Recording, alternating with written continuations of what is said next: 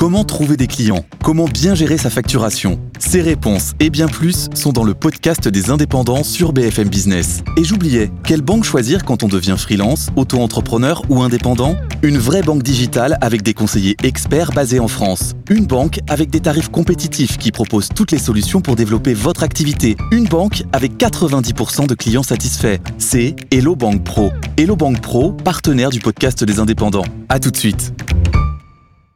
BFM Business présente toute l'actu éco et business à la mi-journée. 90 minutes business. Sandra Gondouin. 90 minutes business, mais émission spéciale libre antenne aujourd'hui. Bonjour à tous, on est ravis de vous retrouver. Vous commencez à connaître le principe jusqu'à 13h. On va répondre à vos interrogations. Vous êtes patron, vous êtes auto-entrepreneur, vous êtes salarié. Avec nos experts, on répond à vos questions. Sofiane Aklouf, Monsieur Question, est ici évidemment pour cette euh, émission. On écrit où, Sofiane? Avec vous, at bfmbusiness.fr et sur tous les réseaux sociaux de BFM Business. Et aujourd'hui, nos trois experts seront Marie Hombrook, Ludovic Bado, Xavier Dulin. Question juridique, question de recrutement, question de délai de paiement. On est concrètement là pour vous aider. C'est la libre antenne de l'économie, la libre antenne de l'entreprise. C'est dans cinq petites minutes. Mais avant cela, on fait un point sur l'actu économique avec Léo Dumas. 90 minutes business, le journal. L'inflation est confirmée à 3,5% en novembre sur un an selon les chiffres de l'INSEE publiés ce matin. L'Institut qui affirme que la désinflation est en bonne voie. Il s'attend à une inflation autour de 2,5% sur un an à partir du printemps prochain. Écoutez Julien Pouget, le chef de la conjoncture de l'INSEE ce matin sur BFM Business. Le choc a été moins éphémère que ce qui était initialement et généralement anticipé. Il a été de plus grande ampleur. Mais une partie tout de même de ce qui était dit à l'époque euh, se vérifie. C'est-à-dire que la partie, le choc est essentiellement d'origine importée euh, et l'inflation maintenant décroît. Ça ne veut pas dire que les prix baissent, encore une fois. C'est les prix qui augmentent moins vite.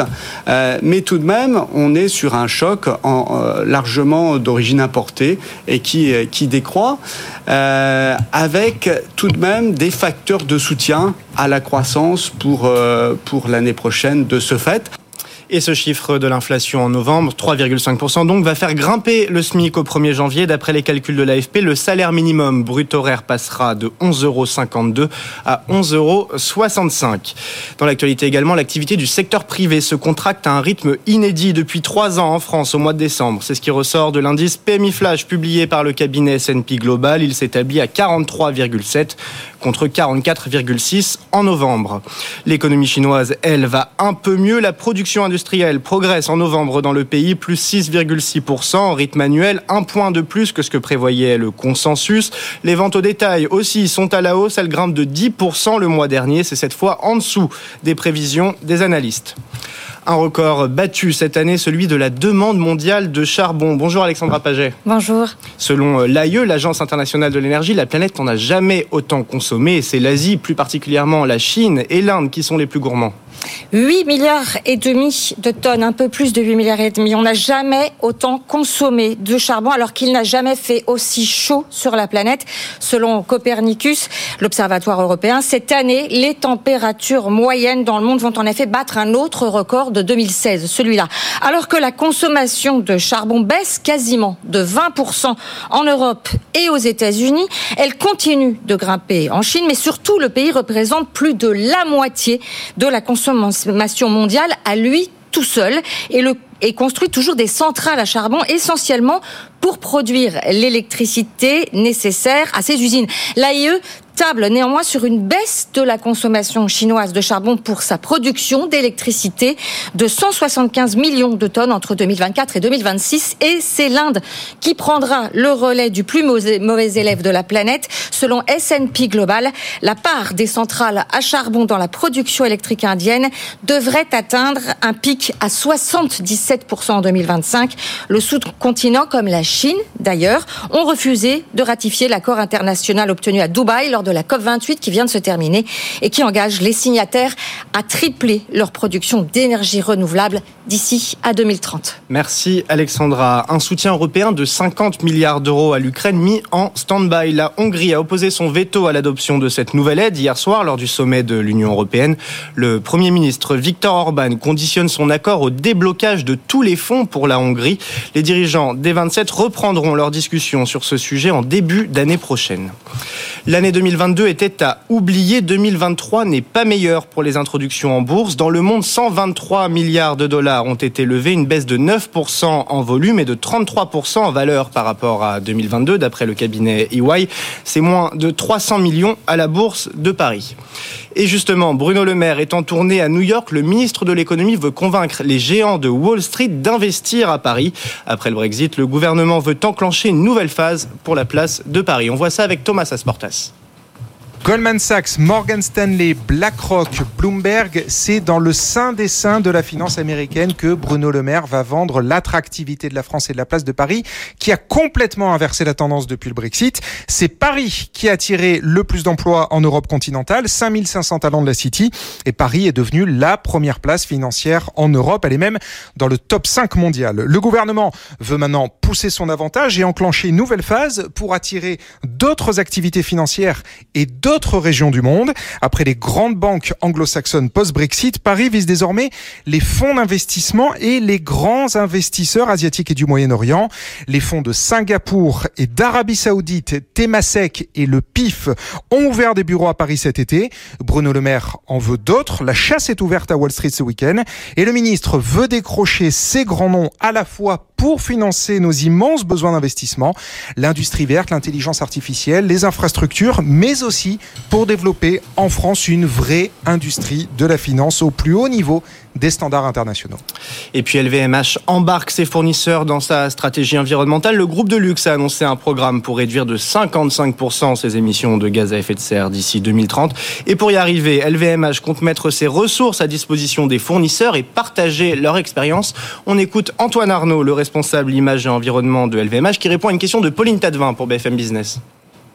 Cette transition est nécessaire dans notre secteur, mais elle est nécessaire dans, dans tous les secteurs. Je crois que nous avons aussi euh, de la chance dans le secteur du luxe d'être un secteur qui performe bien depuis de nombreuses années, donc qui a les moyens d'effectuer cette transition, qui a les moyens de la faire nous-mêmes, mais qui a aussi les moyens d'aider ses partenaires du scope 3 euh, et qui, avec tout un tas d'initiatives qui sont euh, déjà euh, enclenchées, mais qui seront encore plus en cours entre 23 et 26, qui vont permettre à toute l'industrie, mais y compris les, maillons suivants de la chaîne de, de suivre et d'être de plus en plus vertueux. Donc, dans notre secteur, en tout cas, je suis assez optimiste sur le fait que cela aille dans le, dans le très bon sens. Voilà, Antoine Arnaud, hier soir, qui répondait à une question de notre journaliste Pauline Tadevin. Allez, tout de suite, on va faire un point sur la bourse. Le point sur les marchés avec Antoine Larigauderie depuis Euronext. Bonjour Antoine, le marché euh, qui a encore des envies de record euh, ce midi. On n'est plus qu'à une vingtaine de points à nouveau de notre plus haut historique avec les petites sorcières, hein, les quatre types de contrats et d'options qui tombent à échéance aujourd'hui. Marché un petit peu technique hein, évidemment, mais c'est euh, la dernière séance de ce type de l'année. Donc on prend des paris et on voit un CAC 40 qui va continuer sur sa dynamique et qui va sans doute battre de nouveaux records hein, dans les prochaines séances. On est en hausse de 0,77%, donc à une vingtaine de points de notre dernier plus haut historique signé hier matin, 7634 points. On a aussi une belle performance du DAX à Francfort, plus 0,47% et plus 0,7% pour l'Eurostox 50. Des taux relativement bas, le marché obligataire qui s'est bien détendu après les décisions de la Fed, de la BCE, de la Banque d'Angleterre et un chemin dégagé hein, pour de nouveaux gains sur les marchés actions. A signalé la très très belle performance de Stellantis, une sorte de primo vainqueur hein, ce matin sur les marchés. Stellantis, plus forte performance du CAC 40 depuis le 1er janvier. Hein. Ce sera sans doute la plus forte hausse de l'année. Stellantis qui gagne encore 2,8% là en ce moment, leader du CAC à 21,86 A signalé la belle performance d'ST Micro à plus de 8, 46,86. Renault aussi, plus de 61 à 40,07.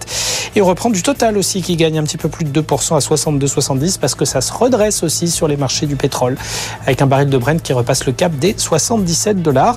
À la baisse, on met de côté des valeurs plutôt défensives. Edenred qui recule de 0,8% à 53,40 Sanofi moins 0,8 à 87,32 ou encore Orange moins 0,7 à 10,60. Le CAC donc plus 0,8 0,8%, 7300, euh, 7600 34 points, une vingtaine de points de notre record absolu, l'euro-dollar 1,09 69.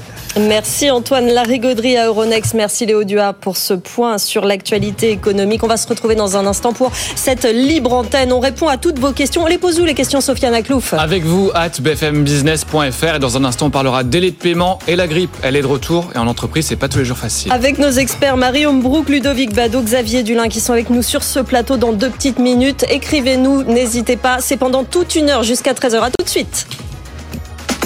90 minutes business. Toute l'actu éco et business à la mi-journée sur BFM Business.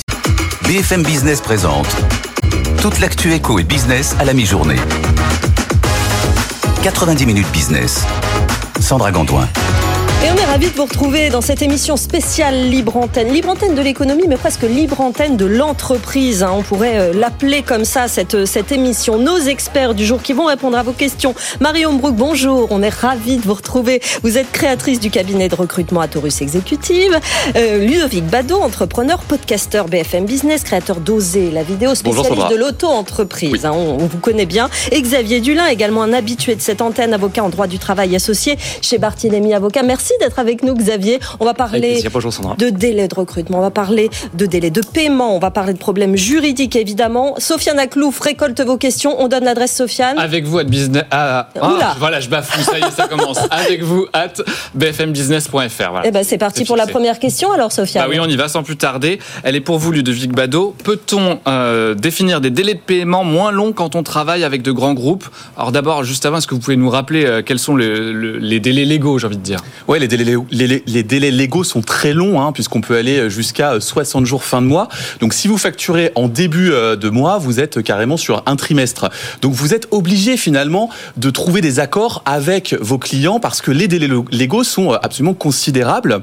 Euh, et donc, imaginez 90 jours, tout le monde est content, la prestation est bien rendue, le client est satisfait, et vous, vous retrouvez à devoir jongler finalement avec votre trésorerie, à négocier avec votre banquier, à négocier des nouveaux délais de paiement aussi avec vos prestataires. Donc, ça a un effet boule de neige et c'est assez catastrophique même en termes de santé mentale pour les entrepreneurs. On le dit pas assez, mais attendre l'argent quand l'argent est virtuel, bah, psychologiquement c'est très dur et ça fait euh, des nuits blanches pour beaucoup d'entrepreneurs qui n'investissent pas, qui sont aussi euh, sur une forme de, de, de, de méfiance par rapport par rapport à l'avenir. Et pire, hein, 40 entreprises euh, par jour, 40 entreprises, j'ai bien dit en France, mettent la clé sous la porte à cause des retards de paiement. Soyons clairs, Ludovic. Quand on a une entreprise, que ce soit une auto-entreprise ou une petite entreprise, on a tous été, je pense, confrontés à ce problème à un moment d'un délai de paiement avec l'un de, de nos clients. Je veux dire, c'est- une situation presque, presque obligatoire pour un Oui, créateur d'entreprise. systématique. Et le, le problème ne vient pas véritablement des clients, le problème il vient de la loi. Bruno Le Maire avait dit en 2010 qu'il était favorable à passer sur un 30 jours euh, maximum pour euh, régler les factures, et depuis rien n'a été fait. Alors moi aujourd'hui, dans cette émission, j'aimerais euh, j'aimerais changer la loi. J'aimerais véritablement changer la loi. Ludovic Bado veut changer la loi. Attention, non, non, c'est important. Ça va être Exactement. monsieur délai de paiement. On la met à combien alors quel, euh, quel délai Eh ben, faisons simple, Sandra, 30 jours max. 30 Monsieur jours- 30 jours max, on va vous appeler comme ça Exactement. Attention, on va suivre le dossier sur toutes les émissions. Hein. Eh ben complètement. Et ce qui est intéressant, c'est que ça coûtera rien à l'État, ça donnera une bouffée d'air aux entrepreneurs. Donc c'est vraiment une, une décision politique à prendre. Et moi, j'en appelle à Bruno Le Maire et à Olivia Grégoire. Euh, Pourquoi rien n'a été fait alors que euh, y avait cette idée justement de passer à 30 jours Et comment est-ce qu'on peut avancer?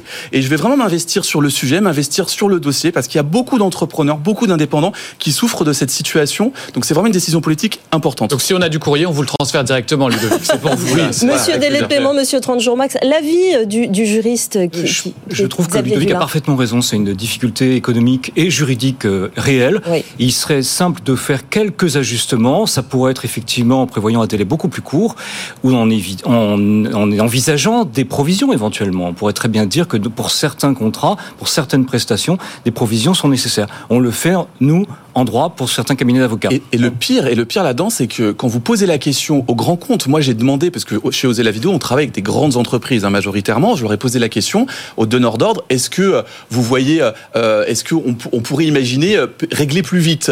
Euh, Les donneurs d'ordre sont, sont complètement favorables à ça puisqu'ils se disent bah, moi ce que je veux c'est un prestataire en forme économiquement, qui soit serein en termes de trésorerie, qui s'investisse à fond dans les projets que je lui confie, qui soit Ouais. pas préoccupé par l'argent. Et là, on est vraiment dans la santé financière des entreprises quotidiennes. C'est vraiment un problème très important pour les petits. Essentiel. On l'a vu euh, sur les questions qu'on a reçues lorsqu'on a lancé l'appel à témoins. Majoritairement, ce sont des euh, retards de paiement ou euh, des délais de paiement qui sont pas adaptés. Moi, je l'ai vécu quand vous travaillez, quand votre, votre carnet de production est plein et qu'en face vous êtes obligé de négocier avec votre banquier parce que l'argent il est virtuel. euh, c'est pas acceptable Mm, mm, et c'est pas bon pour l'économie du pays. Mm, Je pense que c'est un sujet qui reviendra très souvent dans cette, euh, dans cette émission, c'est sûr. Deuxième question, Oui, Sofiane on poursuit. Là, c'est pour vous, Marie Hambrook. Ma directrice juridique part en congé mater. J'avais une solution de remplacement, la- mais la personne n'est pas venue. Bah, Qu'est-ce que je peux faire? Alors la première chose, hein, c'est appeler un, cabinet de, management de transition. En fait, c'est notre métier. Le, but des, cabinets, donc par exemple comme Atorius Exécutif, c'est vraiment ça, c'est de connaître tous les candidats qui sont disponibles immédiatement. Et quand vous nous appelez, nous on pourra vous dire, bah voilà, par rapport à votre besoin, voici tous les candidats qui peuvent être disponibles par rapport à votre euh, exigence de rémunération et de compétences. Euh, en tous les cas, moi, ce que je peux recommander à, à votre à votre auditeur, hein, c'est de vraiment de se rapprocher vers des professionnels et de pas rester seul, parce que la difficulté qu'il va avoir, c'est si ce poste reste vacant, l'équipe qui est derrière ben, n'aura plus de manager et ça risque de créer un fort déséquilibre et euh, peut-être voir d'autres personnes partir. Oui, c'est ce là, je- c'est ce que j'allais vous demander, mais là, Ouais. d'un- point de vue purement juridique, peut-être avec vous, Xavier, euh, si euh, la nouvelle personne que, que j'arrive à recruter finalement arrive un peu après, est-ce que je peux décaler comme ça euh, le, le contrat Oui, euh, c'est tout à fait possible. Il faut le faire correctement. Il faut le faire de gré à gré, prévenir, euh, comment dire, euh, euh, pour l'URSSAF, pour les questions de, de charge. Mais c'est tout à fait possible. C'est tout à fait possible. Et c'est vrai que c'est souhaitable. Ludovic, un commentaire? Oui, je me disais sur cette question-là, en fait, il y a beaucoup d'entreprises qui euh, renoncent peut-être au, au remplacement euh, lorsqu'il y a un congé maternité, parce qu'on se dit, il va falloir former la personne, donc on laisse les équipes un peu euh, seules, sans le manager ou sans ce poste vacant?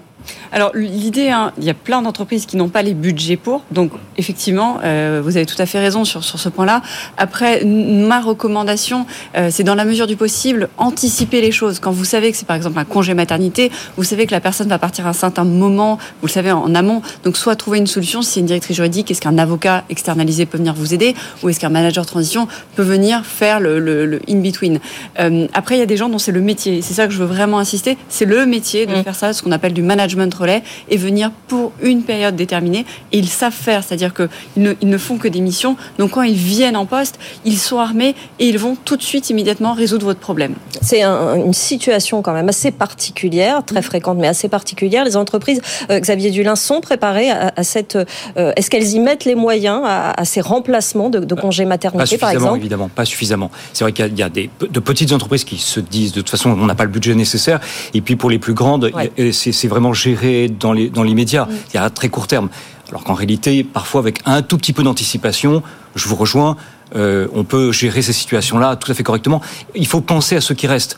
Il faut penser à ceux qui sont là et qui Parce que souvent souvent, la pâtissent. surcharge, Et hein, c'est- voilà, est répartie sur le Donc, en reste fait, on de se retrouve avec deux difficultés, Oui. pas une, deux, parce qu'on n'a pas voulu anticiper. Une question pour Xavier Oui, Dulin, justement, Sofiane. on reste avec vous, notre expert juridique du jour. J'ai la grippe. Est-ce que je dois prévenir mon employeur? Est-ce que je peux continuer à travailler euh, de chez moi? Alors, on n'est pas tenu, normalement, pour des questions de santé, on n'est pas tenu de prévenir son employeur, on n'est pas tenu de dire ce que l'on a. Et si on veut s'absenter, première chose, là, on va lui dire. Mais c'est pas une obligation. hein. L'état de santé, on n'est pas obligé de dire ce que l'on a. C'est vraiment la première question importante. Deuxième chose, si on veut cesser de travailler, il va falloir avoir un justificatif de la part d'un médecin, médecin euh, traitant, c'est pas nécessairement le médecin du travail.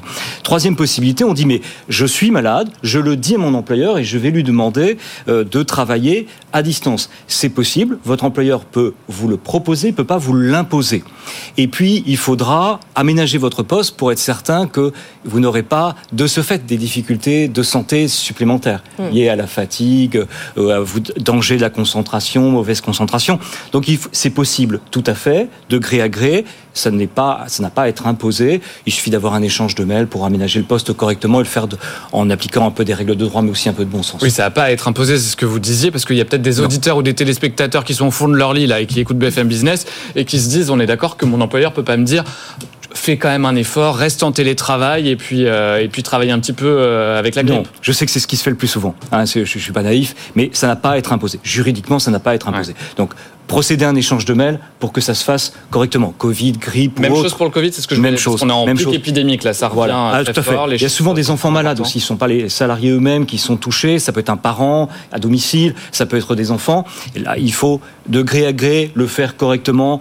Euh, Mais on peut pas vous l'imposer. On peut pas vous imposer de nouvelles solutions euh, d'aménagement. Il faut le faire en respectant des règles de bon sens et de courtoisie. Je ne sais pas comment le dire autrement. Je, peux- je ne sais pas si vous avez l'information euh, présentement, Xavier, mais euh, le Covid n'est plus réglementé comme il y a encore euh, un an ou deux ans. Est-ce qu'on peut rappeler, peut-être pour tous ces cas euh, qui sont en ce moment au fond de leur lit, Sofiane l'a dit, euh, quelle est la procédure quand on découvre bah, qu'on est malade? Donc, est-ce qu'il faut se tester? Est-ce que ça arrête automatiquement le, le contrat de travail et on a une semaine? Com- Comment ça, ça se passe aujourd'hui, fin 2023 Il n'y a pas de règle particulière. C'est vrai qu'il y avait un droit covidien pendant la crise sanitaire. Exactement. C'est plus du tout le cas. Donc en fait, vous êtes sur des obligations générales de sécurité, de santé et de sécurité, aussi bien côté employeur que côté salarié. Mm. Parce que vous devez aussi vous dire, si vous êtes malade et contagieux, vous devez penser à vos collègues de travail. Parce que tout ça est un peu théorique, hein. il n'y a pas de cas concret. Il y en a eu peut-être quelques-uns, mais qui sont tout à fait rares, d'accusations faites par des collègues de travail qui ont dit mais vous m'avez en fait contaminé. Mais en réalité, tout ça se fait euh, de gré à gré, euh, dans un cadre consensuel, mais il n'y a pas de règles, si ce n'est ces règles d'ordre général. Donc c'est pour ça que je dis quand vous sentez qu'il y a une difficulté, côté employeur et côté salarié, il faut qu'il y ait un échange par dialogue. téléphone, par mail, un dialogue euh, régulier, assez court, euh, de bon sens, encore une fois. On a vu le, le retour des masques au travail. hein. Je ne sais pas si vous en avez Oui. vu autour de la table, Oui, mais qui sont ni c'est quand même imposés ni conseillés, mais bon, On voilà, est là-dedans. cer- Certains estiment que c'est et c'est aussi du bon sens. C'est vrai que deux salariés qui travaillent de manière rapprochée, il est préférable euh, s'il y a des difficultés que, les deux portent portent masque, mais vous pourrez pas leur imposer. Question de recrutement, Sofiane, à présent. Oui, et là, j'ai- c'est quasiment votre profession qui est mise en cause. Désolé de vous le dire comme ça. J'ai eu un entretien d'embauche avec un chasseur de tête il y a 15 jours. J'ai pas eu de nouvelles de sa part. Comment est-ce que je peux le relancer? Alors d'abord, moi, je ne sais pas est-ce qu'on peut relancer un chasseur de tête, lui dire coucou, vous m'avez oublié. Est-ce que ça se fait comme un comme un employeur ou un DRH euh, euh, classique? Alors cette question, elle va en sous-tendre deux en réalité. La première, c'est à quel moment, donc quand je dois le relancer Je pense que dans cette réponse, il faut un peu de bon sens, c'est-à-dire qu'il faut relancer la personne, mais peut-être pas au bout d'une semaine. Euh, donc ça, c'est la première chose. Vous pouvez le relancer de manière assez périodique, une fois tous les deux mois, et aussi utiliser certaines périodes. Par exemple, on a Noël, c'est un très bon moment pour euh, relancer un petit message en disant Ah bah, bon? Ils sont, Parce qu'ils sont. Ouais. tout Moi, le monde est disponible à non, Noël. non, mais euh, en fait, l'idée, c'est de créer un lien avec votre euh, chasseur de tête. Et donc, tous les ans, vous pouvez très bien lui dire, bah voilà, vous rappeler à son bon souvenir. Bonne année, Bonne je suis là et je je, suis là, encore. et voilà, et restons en contact. Ça, c'est une première chose qu'on peut faire. Deuxième question hein, qui se pose, c'est comment? Euh, Parce qu'aujourd'hui, tout le monde est tout le temps au téléphone, donc c'est très dur de nous appeler. Euh, donc moi, je, je recommande de plutôt euh, utiliser euh, des SMS, des WhatsApp, des, des, des LinkedIn, suivre la personne sur LinkedIn, faire de, de la relance on va dire plutôt soft. Euh, et si je peux donner un vrai conseil à votre auditeur, le, le- le- la vraie solution hein, la plus efficace, c'est quand vous avez la personne en entretien, à la fin de l'entretien, vous lui dites OK, et à quel moment et quand je vous relance? Comme ça, vous fixez un modus operandi qui est clair et qui est accepté. Et comme ça, les règles du jeu sont claires et ça marche bien. Euh, vous nous écrivez, hein, vous continuez à nous écrire sur les réseaux sociaux. L'adresse, Sofiane? Avec vous, at bfmbusiness.fr. Là, je me suis pas trompé. Effectivement. Moi, j'ai une petite question, Marie, complètement pour savoir comment fonctionne un, un cabinet de recrutement comme le vôtre. Un chasseur de tête s'occupe de combien de temps, combien de cas en même temps? Alors, nous, dans notre, dans notre cabinet, les, les recruteurs ont une dizaine de mandats en même temps. Nous, on a fait le choix chez Atorus Exécutif d'être modéré, de pas aller plus, parce que euh, on veut un travail de qualité, euh, mais c'est grand max une dizaine de mandats. Quoi. Ça peut pas être beaucoup plus parce que, euh, en fait, ce qui va se passer, c'est que même euh, si vous avez plusieurs mandats, ils sont pas tous actifs au même moment. C'est-à-dire qu'il y en a un qui va se lancer, en parallèle, vous allez faire des entretiens sur l'autre, en parallèle, vous allez faire des, des organisations d'entretien. Donc, en fait, un processus est assez long finalement dans, dans, dans, dans le temps. Euh, donc, on peut en avoir plusieurs en parallèle parce que bah, nous, on va en avancer un, on va le mettre sur pause et on va aller sur l'autre. Voilà. Sofiane. Ludovic Bado, une question pour vous qui, dont le point de départ concerne beaucoup de monde. Mon job m'ennuie. C'est pas notre cas ici, je vous rassure. Le bore-out, c'est le fameux bore-out, c'est ça hein Exactement. On s'ennuie, on sait plus quoi faire. Bah là, j'ai pu négocier une rupture conventionnelle, nous dit cet auditeur. Bah, quel statut choisir? Euh, question très intéressante, puisque euh, lorsqu'on me posait cette question avant, euh, j'avais tendance à dire bah, il y a des dispositifs, on peut être auto-entrepreneur, et il y a des dispositifs qui permettent de ne pas perdre ses droits au chômage, puisqu'il oui. a fait une rupture conventionnelle. Et puis en échangeant dernièrement avec, avec différentes personnes, je me suis rendu compte que de plus en plus de Français finalement faisaient le choix de créer une société, même pour une activité indépendante. Pourquoi? Parce que comme ça, ils créaient une personne morale qui était complètement indépendante d'eux, et ce qui leur permettait de toucher leur allocation de chômage de façon tout à fait classique, de façon tout à fait normale, euh, et à côté bah, d'encaisser, de facturer euh, leurs prestations en tant qu'indépendant. Donc, soit on est auto-entrepreneur et dans ce cas-là, on va déduire ce que l'on gagne en tant qu'indépendant euh, de ses cotisations, soit on va utiliser toujours en tant qu'auto-entrepreneur une part de ses droits comme capital, mais c'est que 50%, soit on dit, OK, moi je veux séparer les deux. Donc je monte une petite URL, une petite société, et je, perçois mes droits au chômage de manière classique, et ensuite je réfléchirai à la manière dont je vais me rémunérer une fois que j'aurai facturé avec ma société. Xavier, vous, vous, validez tout ça, notre expert juridique Oui, avec prudence, mais je suis sûr qu'on se retrouvera. C'est-à-dire que prudence, parce qu'il y a deux questions, effectivement. Il y a celle de l'assurance chômage. Est-ce que je vais continuer, alors que j'ai créé une société, une petite société ou une société, enfin, euh, voilà, véritablement, qui pourra se, se, développer? Je veux dire, sur un choix unipersonnel ou le choix euh, de développement. Moi, je dirais prudence. Il faut d'abord se renseigner pour savoir s'il y aura un maintien ou non de l'assurance chômage. On peut passer d'ailleurs d'un type d'allocation à un autre type d'allocation. Donc, c'est bien de vérifier cela, ce côté-là. C'est tout à fait possible. Mmh. Et la deuxième chose, c'est qu'on peut convoiter dans le même temps, je recommande de le faire, un autre emploi. Donc on peut se dire, en fait, je voudrais cumuler euh, les trois, dire le, le, la nouvelle activité, l'assurance chômage et peut-être un emploi de salarié.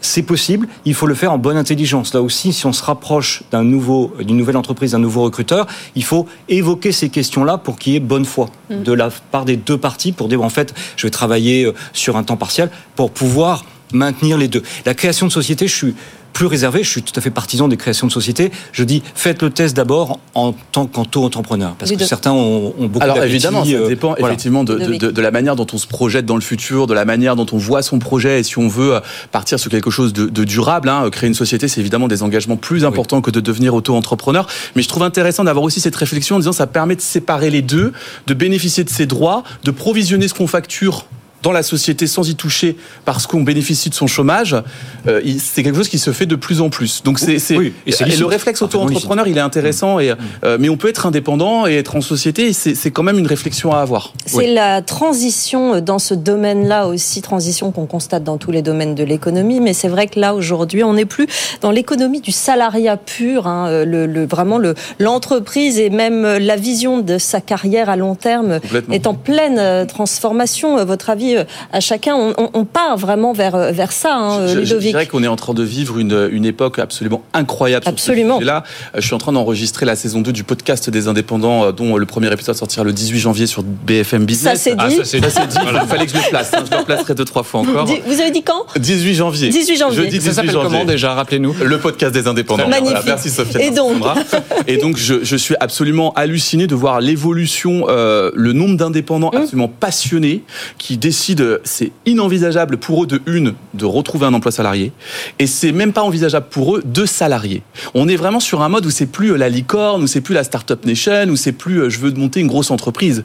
Je veux être indépendant, je veux être tranquille, je veux pas de salarié, je veux pas qu'on m'embête et je veux bien gagner ma vie c'est l'individualisation, euh, là aussi, oui. euh, de l'univers du travail, Xavier Dulin. Oui. Avec euh, Bien évidemment, moi je suis partisan de ce développement et je, je pense que c'est le sens de l'histoire, pour le dire euh, très rapidement et sans rentrer en phase, mais c'est euh, avec quand même, il faut avoir le souci de ses compétences. Il y, a, il y, a, des rêves, il y a des rêves qui peuvent aussi se heurter quand même à des murs. Il y a une exigence de compétences oui. et puis avoir un portefeuille, un portefeuille de clients. On parle pas, on part pas de rien avec simplement des idées. Euh, voilà, il faut avoir, voilà. Et je me dis prudence avec des possibilités de développement en cumulant encore une fois. C'est-à-dire que vraiment renseignez-vous pour savoir si vous allez pouvoir continuer de percevoir vos allocations mmh. chômage, si c'est le cas déjà, en, en, ayant une nouvelle activité. Et deuxième chose, vous voulez vous rapprocher, encore une fois, je me répète, d'une entreprise, voyez comment vous allez pouvoir articuler les deux. Marie, très vite, de quelle façon, vous, ça impacte votre activité? Parce que c'est en entreprise que vous placez euh, les, les, candidats. Vous, vous, vous, percevez quoi dans votre Alors, milieu On va être clair. Effectivement, il y a un vrai mouvement de fond, on voit qu'on veut travailler de manière différente. Après, si on prend le, le, la majorité des Français aujourd'hui, le CDI reste quand même maître euh, aujourd'hui. Hein, pour acheter un appartement, pour être euh, dans quand même dans beaucoup de cas, les gens recherchent un CDI ou en tous les cas un CDD ou en, travailler de manière euh, s'inscrire dans, dans, une entreprise. Là où je vous rejoins, euh, c'est qu'il y a une vraie évolution euh, de la psychologie du travail. On a toute notre vie, enfin, si on prend nos grands-parents, ils ont travaillé toute leur vie dans une entreprise, ils faisaient un job. Nos parents, ils ont fait un job dans plusieurs entreprises. Mmh. Euh, nous, c'est ça qui est en train de Nous, ce qu'on voit, hein, c'est qu'on a fait plusieurs métiers. À titre personnel, j'étais avocate avant. Aujourd'hui, je suis chasseur de tête. Peut-être que demain, je serai dompteur de lion. Je sais pas. Mais euh, ce que je veux dire, c'est qu'on fait plusieurs jobs. Et je vois hein, ce que ce que ce que ce que s'explique Ludovic très bien, c'est que la, la génération qui arrive, ils font plusieurs métiers en même temps. Ludovic Oui, complètement. Et tu, euh, vous parlez, Marie, de, de, du, euh, du, fait d'avoir un CDI pour, pour avoir un logement. Euh, il y a une question qui va se poser derrière tout ça, c'est un petit peu la, la, notion de sécurité, la notion d'anticipation. J'en parlais avec des amis indépendants qui me disaient, tu te rends compte que moi, je me suis pas encore intéressé à ma retraite. Ça veut dire qu'ils sont euh, nomades, euh, entrepreneurs nomades, ils voyagent, ça, nomade. ils vivent des choses incroyables et euh, ils arrivent à bien gagner leur vie, mais ils n'ont aucune projection en termes de sécurité, euh, aussi bien euh, immédiate que dans le futur. Et je pense qu'on va avoir un gros débat, il va y avoir un gros sujet sur les retraites à un moment donné, parce qu'avec toute cette explosion des indépendants et cette protection qui est très faible et ce manque d'anticipation et cette non-recherche de sécurité, on change vraiment les, les, choses. On continue les débats et les questions et les réponses, surtout dans quelques minutes. La, la libre antenne de l'économie, la libre antenne de l'entreprise. Ça me plaît bien ce nom-là. Oui, c'est beau. J'ai envie de l'utiliser. On écrit où À quelle adresse, Avec Sofiane vous, at bfmbusiness.fr. Voilà, c'est dit. Vous nous écrivez pendant cette euh, émission. D'ailleurs, euh, même euh, après, on y répondra tout au long de, des, des semaines et des émissions suivantes avec Marie Hombrook, avec Ludovic Bado, avec Xavier Dulin qui sont avec nous jusqu'à 13h. À tout suite. 90 minutes business, toute l'actu éco et business à la mi-journée sur BFM Business. BFM Business présente toute l'actu éco et business à la mi-journée. 90 minutes business. Sandra Gondouin. La libre antenne de l'économie qui continue sur BFM Business. On répond à toutes vos questions. Écrivez-nous à cette adresse avec vous à bfmbusiness.fr. Vos préoccupations de patron, vos préoccupations de salariés également. Nos experts sont là pour vous répondre. Marie Hombrook, créatrice du cabinet de recrutement à Taurus Exécutive. Ludovic Bado, entrepreneur, podcasteur BFM Business. Nouvellement, monsieur délai de paiement, monsieur 30 jours max. On l'a surnommé comme ça aujourd'hui. Ça va durer. Et Xavier Dulin, avocat en droit du travail associé chez Barthélémy Avocat. Répond à vos questions dans un instant, mais tout de suite, on fait un point sur l'actualité économique avec Léo Dumas.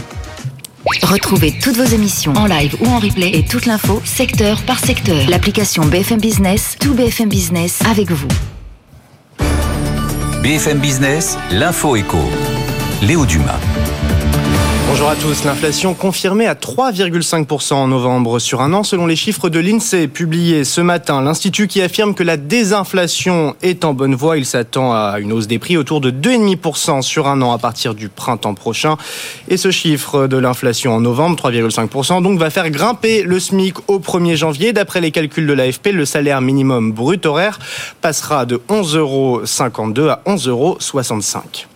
Un plan d'urgence pour le logement, c'est ce que réclament 10 acteurs du secteur aujourd'hui dans un communiqué commun. La Fédération française du bâtiment et l'Union sociale pour l'habitat sont notamment signataires. Elle fustige l'abandon incompréhensible du gouvernement et appelle à des leviers de simplification réglementaire pour alléger les coûts de construction. L'activité du secteur privé se contracte à un rythme inédit en France depuis trois ans au mois de décembre. C'est ce qui ressort de l'indice PMI Flash publié par S&P Global. Il s'établit à 43,7 contre 44,6 en novembre. Un chiffre qui plombe le PMI Flash de toute la zone euro. Il a baissé à 40, de 47,6 à 47 sur un mois. L'économie chinoise, elle, va un petit peu mieux. La production industrielle progresse au mois de novembre dans le pays, plus 6,5% en rythme annuel. Un point de plus que ce que prévoyait le consensus. Les ventes au détail aussi sont à la hausse. Elles grimpent de 10% le mois dernier. Et c'est cette fois en dessous des prévisions des analystes. Dans l'actualité également, la, consomm la, consommation de charbon est au plus haut. La demande mondiale a atteint 8 milliards et demi de tonnes en 2023. C'est un record historique selon les données de l'AIE et cela est dû à la forte hausse des besoins en Chine et en Inde notamment. L'Agence internationale de l'énergie qui table sur une décrue de la consommation mondiale à partir de l'année prochaine. Un soutien européen de 50 milliards d'euros à l'Ukraine mise en stand-by. La Hongrie a opposé son veto à l'adoption de cette nouvelle aide hier soir lors du sommet de l'UE. Le Premier ministre Viktor Orban conditionne son accord au déblocage de tous les fonds destinés à la Hongrie. Les dirigeants des 27 reprendront leurs discussions sur ce sujet en début d'année prochaine. Et puis on a appris euh, ce matin le décès de Bernard Bourigeau, le président de Worldline à l'âge de 79 ans. Il avait notamment participé à la fondation d'Atos qu'il a dirigée jusqu'en 2007. Midi 35, on fait le point euh, sur les marchés. Le CAC 40 tout proche de battre son record en séance. L'indice parisien affiche une hausse de 0,62%. 7622 points en ce moment, Sandra. Merci Léo Dumas. 90 minutes business. Toute l'actu éco et business à la mi-journée sur BFM Business. Et c'est la libre antenne de l'économie, libre antenne de l'entreprise qui continue pour cette émission spéciale jusqu'à 13h. Vous nous posez vos questions à cette adresse avec vous à bfmbusiness.fr. Vous êtes patron, vous êtes auto-entrepreneur, vous êtes salarié aussi, vous rencontrez un problème dans votre entreprise de paiement, un problème juridique, un problème de recrutement et Dieu sait qu'il y en a. Vous nous posez vos questions et on y répond dans cette émission et dans les suivantes. La question suivante, justement, Sofiane Aklouf. Oui, c'est pour euh, Mariam Brook cette fois. Euh, alors, on parle toujours d'emploi. J'ai trouvé le candidat parfait pour un poste de responsable de ressources humaines. Jusque-là, tout va bien. Mais c'est la suite qui pose problème. Je trouve que ses prétentions salariales sont hors de prix par rapport au reste de mon équipe. Qu'est-ce que vous me conseillez? On imagine que c'est un tout petit peu délicat parce que ça peut créer euh, des tensions en interne s'ils se rendent compte qu'ils ne sont pas payés pareil. Mais en même temps, il faut bien attirer euh, des personnes. Donc comment on fait pour euh, trouver la juste mesure? Vous venez de décrire un l'effet ciseau dans lequel votre auditeur est. Euh, il a d'un côté, dans, un marché pénurie, qu'il y a peu de candidats. C'est l'un des, principaux problèmes des entreprises en ce moment. Hein. Exactement, des difficultés pour recruter, pour peu que son RRH soit à une heure de, Paris et que ce soit difficile d'accès. donc il a trouvé enfin le candidat qui veut bien venir. Donc ça c'est la bonne nouvelle. La difficulté qu'il va avoir, c'est que les, les, les personnes personnes qu'il a dans son équipe en place euh, sont sur un marché bah, sous en tête euh, de rémunération d'il y a quelques années. Donc évidemment qu'il y avait une grosse inflation depuis le Covid des rémunérations, mais il y avait un décalage. Alors c'est un vrai sujet. Qu'est-ce qu'on fait? Est-ce qu'on cède aux sirènes d'augmenter euh, d'augmenter très fortement cette personne au risque de voir les personnes qui sont en place bah, fuir en se disant bah, c'est injuste que cette personne soit là. Après, on peut se dire ah oui, mais ils seront peut-être pas au courant. Euh, c'est un risque. Hein. C'est une bonne question qu'on va poser à Xavier derrière. Vous allez avoir 10 personnes dans votre bureau juste après en tous les cas, ma recommandation, hein, quand vous êtes dans, ce cadre-là, euh, c'est échanger, si vous êtes avec un chasseur de tête, échanger avec lui. L'important, c'est de savoir quel est le prix du marché aujourd'hui. Nous, ce qu'on fait avec nos clients, quand on a ce cas, quand on a ce cas précis, on lui dit, ben voilà, voilà les, les cinq derniers recrutements qu'on a fait sur un poste similaire, voilà où on s'est positionné. Et je pense que dans ces cas-là, il faut être raisonné. Ni euh, faire une, une, rémunération qui est complètement déconnante, ni trop basse. Mm-hmm. Si vous faites une rémunération, une offre à une rémunération trop basse, le risque que vous avez, c'est que la personne finisse par accepter et au bout de quelques semaines s'en aille. Donc ça, c'est un risque que, vous prenez. Euh, et à l'inverse, si vous faites une rémunération qui est disproportionnée par rapport aux autres personnes, euh, évidemment, ça va créer des tensions. Et surtout, cette personne-là, qui a une rémunération qui est plus haute que les autres, elle va avoir du mal à évoluer. C'est-à-dire que en année 1, si on t'a mis au plafond le plus haut, ça va être compliqué pour l'année 2 d'avoir une augmentation encore plus intéressante. Xavier Dulin, euh, on est dans cette période où les salariés voudraient qu'il y ait transparence sur, euh, sur les salaires. Aujourd'hui, que dit le droit à ce, à ce niveau-là? Quelles sont les obligations des chefs d'entreprise? Il n'y a pas d'obligation de transparence, si ce n'est pour les rémunérations les plus importantes auprès des institutions représentatives du personnel. Sinon, il n'y a pas d'obligation de transparence. Mais il y a une règle d'or hein, en matière de ressources humaines, c'est que tout se sait c'est pas la peine d'essayer de cacher. Surtout en cette période d'égalité salariale C'est pire encore quand on ne le dit pas. Oui. Et, effectivement, les institutions, l'inspection peuvent aller vérifier euh, ces, ces, règles pour s'assurer d'une égalité de traitement, s'assurer de l'absence de discrimination, etc. La deuxième règle importante à connaître, c'est celle de, de l'investissement. C'est-à-dire qu'effectivement, il peut y avoir un décalage de rémunération, mais la question est de savoir si on investit ou pas dans des compétences. Donc là, ça peut avoir un coût. Les personnes qui vont aussi euh, travailler avec avec cette DRH, peut-être qu'elles n'auront pas le même salaire, mais elles auront peut-être aussi euh, euh, des, responsabilités euh, différentes. Mm. Donc ça pourrait, ça pourrait se justifier. c'est vrai qu'il y a une pénurie dans le domaine, donc il y a vraiment un choix à faire pour.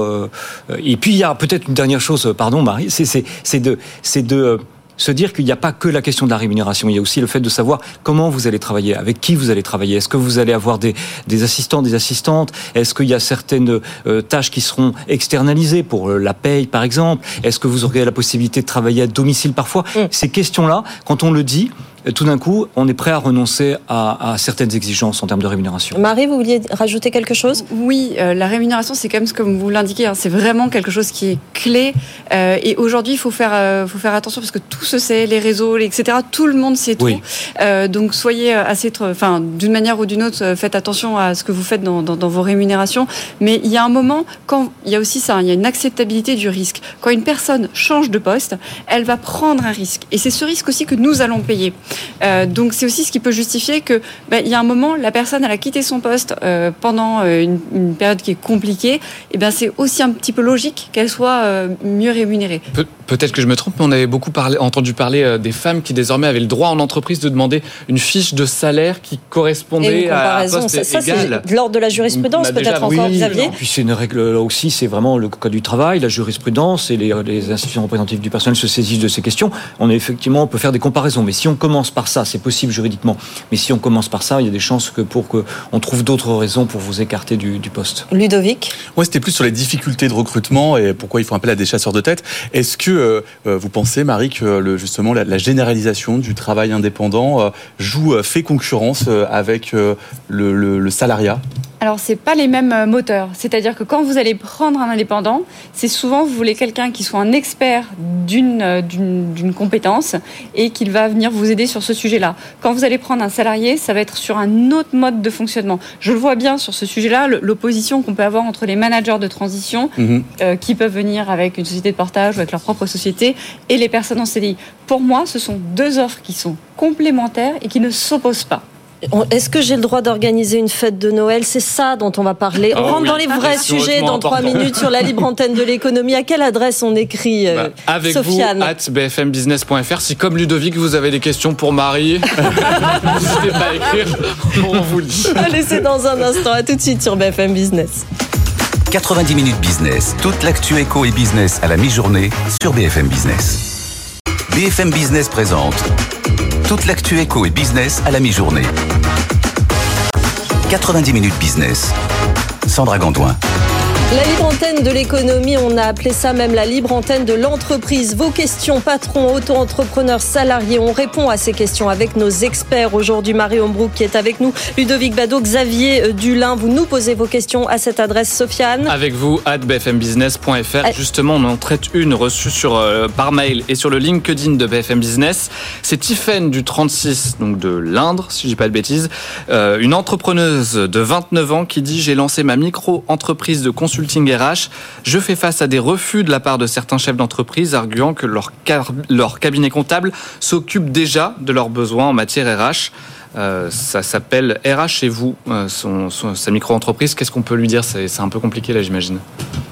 Euh, bah, Qu'est-ce qu'on peut lui dire? Alors effectivement, dans ce cas, qu'elle diversifie son offre. Si elle voit qu'elle s'est euh, concentrée sur certaines entreprises qui fonctionnent pas, dans ces cas-là, qu'elle aille recibler son, son, son offre et elle se dise qui sont ses clients euh, potentiels, euh, là où elle pourrait réellement avoir une, une plus-value. Euh, moi, c'est ce que je ferais à sa place. Ludovic. Oui, euh, quand on lance un projet d'entreprise, on est parfois face à des murs, on se rend compte qu'on s'est trompé de direction et euh, je pense que l'une des premières qualités d'un entrepreneur, c'est de savoir s'adapter, de savoir euh, affiner sa cible, etc. et de pas rester obstiné euh, dans quelque chose euh, qui n'est pas qui n'est pas adapté, tout simplement. Sofiane. Question de Manuel par euh, mail, là encore. Question recrutement concernant le multi-emploi. Il nous demande la France est-elle prête? Les recruteurs veulent du prêt à l'usage. Marie. Pour vous tous. Oui, pour Alors, vous tous, c'est vrai. Euh, C'est-à-dire, bah, eff- effectivement, comme on est sur un moment où euh, les, les- on a des difficultés de recruter, quand on a mis euh, plusieurs semaines, voire plusieurs mois pour recruter une personne, on veut qu'elle soit, comme vous le dites, prête à l'emploi, prête à l'usage, euh, ce qui suppose bah, que les, les- les candidats soient vraiment euh, euh, prêts, préparés, euh, que ce soit dans, dans, dans, leurs entretiens, mais aussi dans, leur formation au quotidien. Euh, C'est ça qu'on va attendre. Nous, aujourd'hui, ce qu'on recrute hein, dans nos candidats, euh, ce qui sont les attentes fortes de nos clients, ce sont des candidats qui sont immédiatement opérationnels. Comme les indépendants. Oui. Comme les indépendants qui très souvent sont, euh, c'est aussi leur force, c'est qu'un Mm. freelance va tout de suite être opérationnel. Vous lui donnez un cahier des charges, vous lui donnez une mission euh, et euh, il y répond tout de suite. Et c'est aussi ça euh, l'avantage pour les entreprises. On parle même d'intrapreneur hein, à un moment. Oui. Mm. Moi, je vois, ce matin, je faisais une fiche de poste avant de venir. La cliente, ce qu'elle m'a dit, elle me dit Ok, je cherche un juriste, mais moi, je veux pas un juriste qui est enfermé dans son bureau avec son dalose. Moi, je veux quelqu'un qui participe aux réunions, qui puisse vraiment intervenir, avoir une, une action, comme on dirait, business partner. Maintenant, c'est un peu le terme.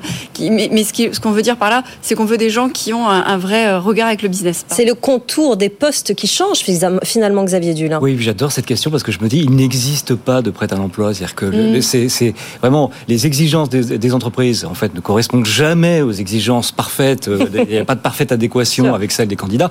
Et pour les candidats, c'est exactement pareil euh, à l'inverse. Donc je pense qu'il y a une adaptation à chaque fois qui se fait pour chaque recrutement. C'est-à-dire que c'est- c'est jamais parfaitement. On n'est plus des enfants. Vous vous souvenez, on avait des, des, des carrés à mettre dans les carrés, des ronds à mettre dans les ronds. Ça marche pas comme ça en termes de recrutement. Hein, vraiment, il y, a, il y a une adaptation à chaque fois. Et ce qu'il faut, c'est essayer de faire en sorte que les tâches les, les, les les plus essentielles soient exécutées. Et ensuite, il y a un développement. Il peut y avoir une petite euh, part d'aventure, mais il y a toujours une rencontre qui se fait. Ce sont des personnes. On n'est pas encore. L'intelligence artificielle n'a pas remplacé tous nos emplois. Elle les complète aujourd'hui. Et Ouais. donc, il y a une rencontre humaine qui se fait. Euh, C'est jamais en parfaite adéquation, mais ça peut être très intéressant. Très vite, Ludovic. Et juste du coup pour nuancer mon propos, vous avez raison Xavier. Hein, je pense que pour les freelances, du coup, on va plus parler de missions.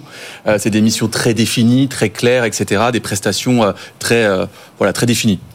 Moi, je voudrais juste rebondir. Je suis tout à fait d'accord avec vous, Xavier. Euh, quand on arrive, on a vraiment le fameux mouton à cinq pattes. En réalité, euh, on va s'intéresser vraiment sur les compétences techniques et ce sont les compétences comportementales parce que ça reste de l'humain et c'est là où ça va faire la différence. Donc, c'est ça qu'il faut. C'est ça. On se plaît, dans on la- se plaît pas. Exactement. C'est euh, vraiment. Sofiane. Oui, Marie, le, le cas des différences de salaire en entreprise fait parler parce qu'on a une réaction sur LinkedIn qui nous dit bah, et le respect des grilles de salaire dans tout ça, les grilles, euh, les conventions collectives font-elles foi? Alors, c'est un peu différent. Là, je, pense que le, juriste va aussi rebondir. Les conventions collectives n'ont pas d'impact par rapport aux grilles de salaire. Il y a beaucoup d'entreprises qui ont des grilles de salaire euh, euh, énoncées avec des, enfin, qui, travaillent là-dessus. Après, il faut savoir qu'il y a plein d'entreprises qui n'ont pas de grille de salaire.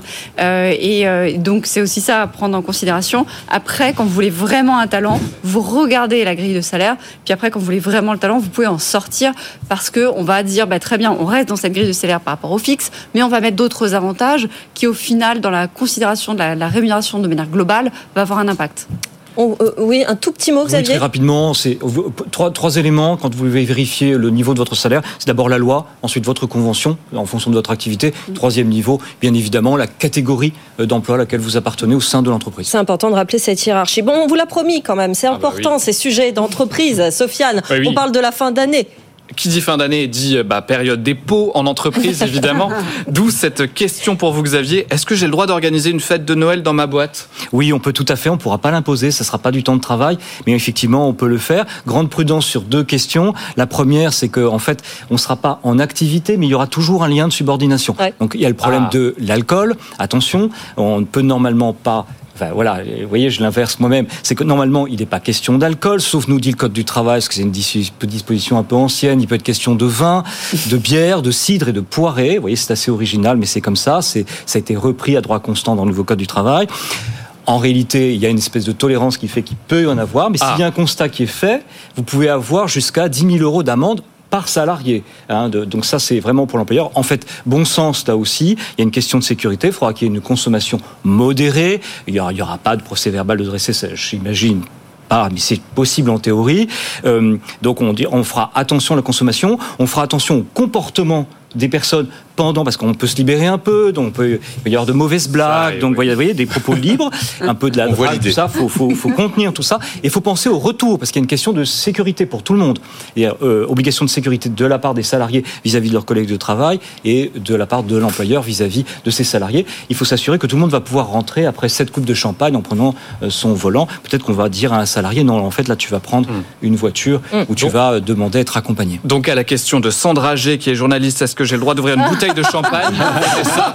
La réponse, Oh, le coup bas. c'est oui, potentiellement.